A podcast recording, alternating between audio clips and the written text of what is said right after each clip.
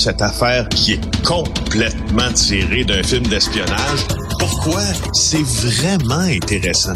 On peut pas dire l'inverse. Donc, la drogue, c'est non. Un journaliste d'enquête, pas comme les autres. Félix Séguin. Félix, très hâte de voir JE ce soir sur la route des migrants. Qu'est-ce que tu vas nous raconter? Bon, première émission euh, de la saison de JE. Je souligne que c'est la, la 30e saison quand même de l'émission, mon cher euh, Richard. Hey, regarde, c'est notre ami, c'est la mascotte de l'émission qui, qui revient se pointer le bout du nez. Euh, Comment il s'appelle?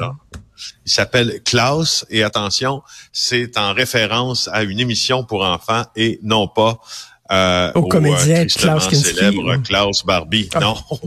Klaus Barbie, oui. Oui, non, c'est ça. Je me fais poser des questions sur le choix de nom. C'est bel et bien en raison de euh, une émission que les enfants ont euh, adorée, qui je crois était Miss Peregrine et les enfants particuliers. On me corrigera si je me trompe. Alors voilà, maintenant qu'il est présenté, c'est la 30e saison, Richard, euh de JE. C'est pas rien. C'est une émission d'affaires publiques qui a 30 ans au Québec, une émission d'enquête francophone, pour une population francophone, je tenais à le souligner. Euh, et cette année, on va aller plus loin. Euh, non seulement euh, en contenu, mais en distance aussi, parce que tu vois, Denis Thériault revient du Panama. Il était dans la région du Darien.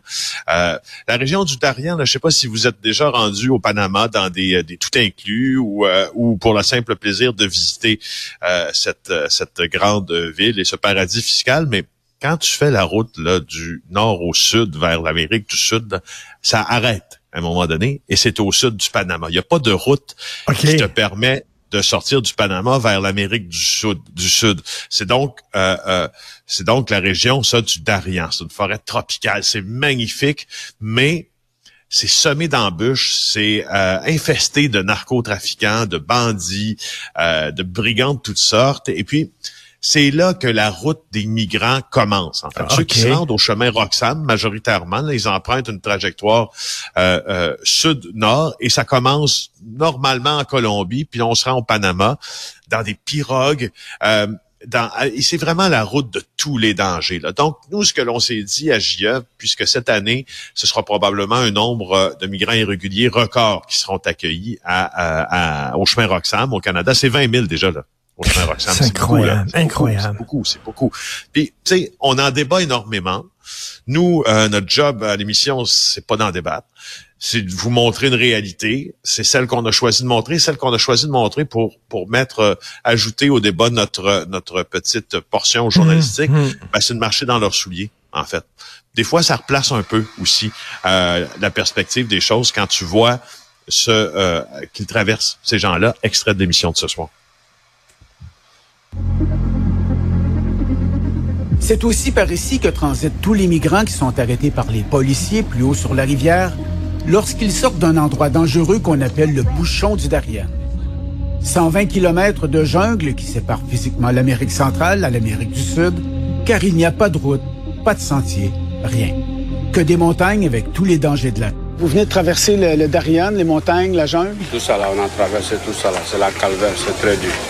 Qu'est-ce qui, qu'est-ce qui a été difficile? Les montagnes. Il y a des montagnes qui vont 30 mètres de hauteur. On a tout grimpé pour descendre en haut, en bas, tout ça. OK. Oui. Est-ce que vous avez rencontré des, des malfrats, des bandits? Oui, il y a certains groupes qui ont rencontré des malfrats. On les a braqués pour prendre l'air de l'argent. Nous, Dieu nous a gardés. Heureusement, on n'a pas rencontré des malfrats. Il y avait des femmes et des enfants qui étaient derrière nous. On avait des soucis. On ne sait pas comment ils pouvaient rentrer là-bas parce qu'ils n'ont pas les mêmes niveaux. Jusqu'à présent, hein, Les hommes. Ils sont jusqu'à présent, ils sont là-bas. Ils sont là-bas encore? Avec les femmes enceintes aussi. Donc derrière vous, dans la montagne encore, dans la jungle, il y a des... Il y en a qui sont dans le groupe, groupe, groupe. Il y en a qui sont dans la forêt. Écoute, Félix, il faut-tu que tu sois écœuré de vivre dans ton pays pour pouvoir, euh, pour te dire, moi, je vais avec mes enfants, ma femme, puis tout ça, on va traverser à travers ça, là? Et puis à tous ceux qui euh, diront, hein, puis je reprends la, fameuse euh, phrase, le motto de François Legault, là, faut en prendre moins, mais faut en prendre soin. On doit les mieux les choisir. Tout ça, ok, parfait. tu veux choisir une immigration qui est plus francophone, et tu regardes des gens que l'on a interviewés, là, c'était du français qu'on entendait, n'est-ce pas?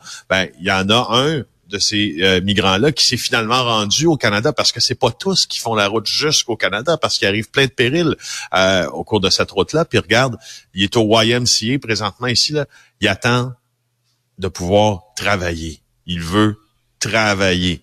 Mais c'est-tu quoi?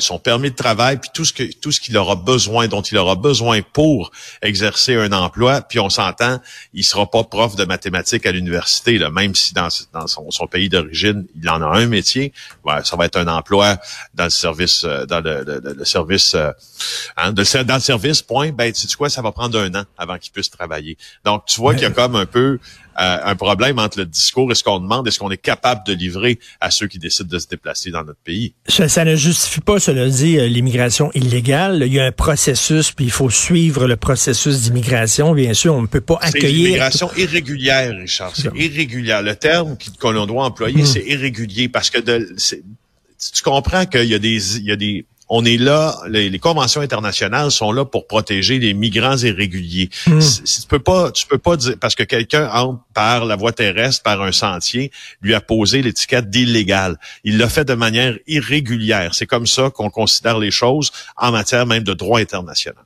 C'est vrai qu'il y a l'entente avec euh, les tiers pays sûrs, comme on dit, là, qui euh, permet euh, ce genre de choses-là. Donc, c'est ce soir à GIE, la 30e, hein, vraiment bravo.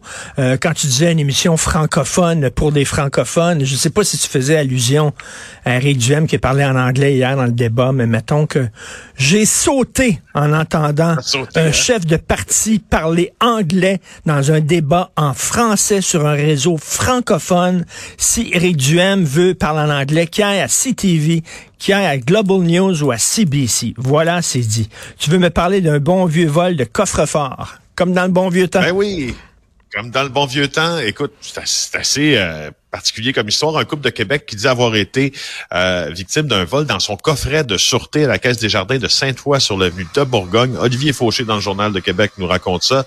Alors, euh, il y a 30 000 dollars de bijoux qui appartient à un couple, s'y présentent euh, le 23 juin dernier parce qu'on veut récupérer des bijoux. On les entrepose depuis plus de huit ans dans un coffret de sûreté pour pouvoir les porter à un mariage. Vous voyez les, les, les photos en question aussi sur l'article, dans l'article plutôt d'Olivier.